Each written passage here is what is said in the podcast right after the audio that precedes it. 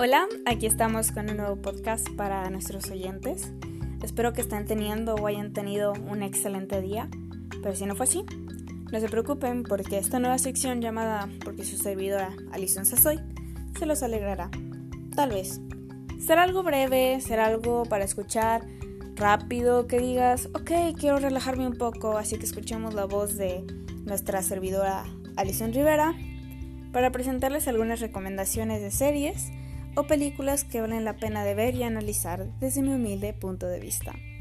Y parece gracioso el hecho de recomendar cosas desde este medio, ya que no puedes ver imágenes sobre la serie o película de la cual estamos hablando. Lo que me recuerda la frase, no juzgues un libro por su portada, nene. Y ahora pasaremos a no juzguenos una serie por su imagen. El día de hoy he decidido traer la nueva miniserie de Netflix que contiene tan solo cuatro capítulos. Poco ortodoxa.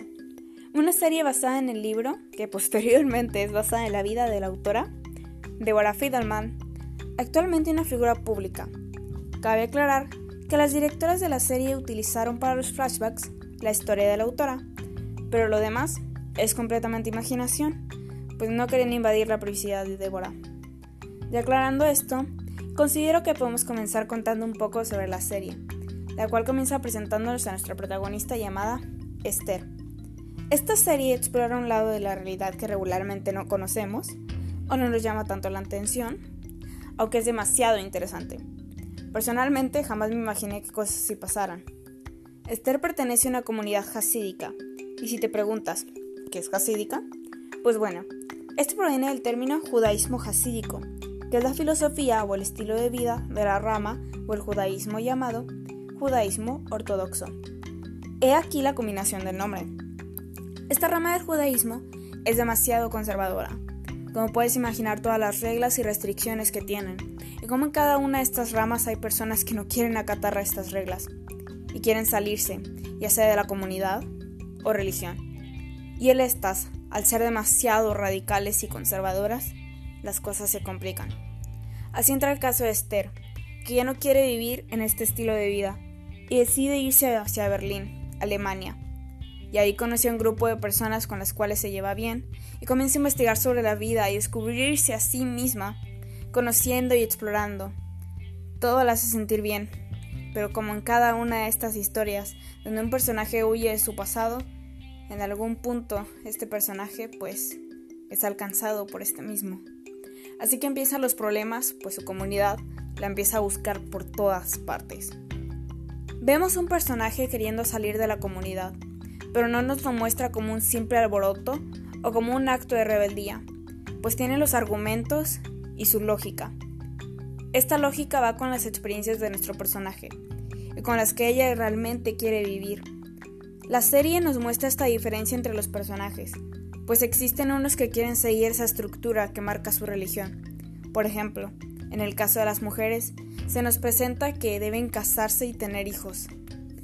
Además de que el único tipo de educación que obtienen es la de, su Dios y nos podemos dar cuenta por Esther, ya que cuando sale no conoce absolutamente nada del mundo exterior y por eso podemos ver un choque cultural y principios muy drástico, pues no sabe qué es lo que hay afuera y es totalmente respetable el apegarse a ese estilo de vida si tú lo deseas pero también debe ser respetable que una persona se quiera salir y averiguar sobre sí misma, construyendo sus propias experiencias del estilo de vida.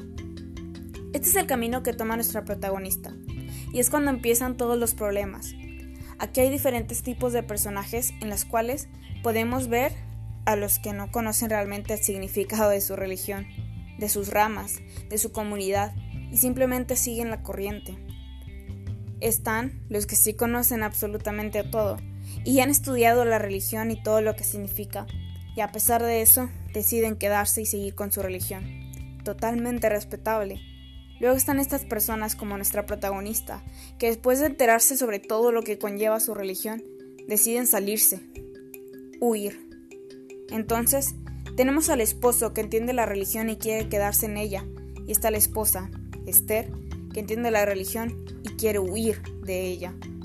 Es muy interesante ver cómo se va adaptando por el hecho de que tiene sus raíces demasiado marcadas. ya que todas sus experiencias vividas han sido a través de su adoración hacia Dios y sus creencias. Entonces empieza desde cero en Berlín. Experimenta y explora lo que realmente quiere para ella y cómo su verdadera pasión al final sale a la luz. Y es triste ver cómo antes reprimía todo esto por cómo se tenía que comportar dentro de su comunidad. Muy fuerte y muy interesante.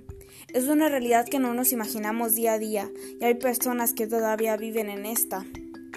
Esta serie, poco ortodoxa, sin duda alguna tiene bien merecido una oportunidad. Y es que es tan ágil de ver y te atrapa desde los primeros minutos. Ideal para maratonear con esta cuarentena. Así que muchas gracias por escucharme.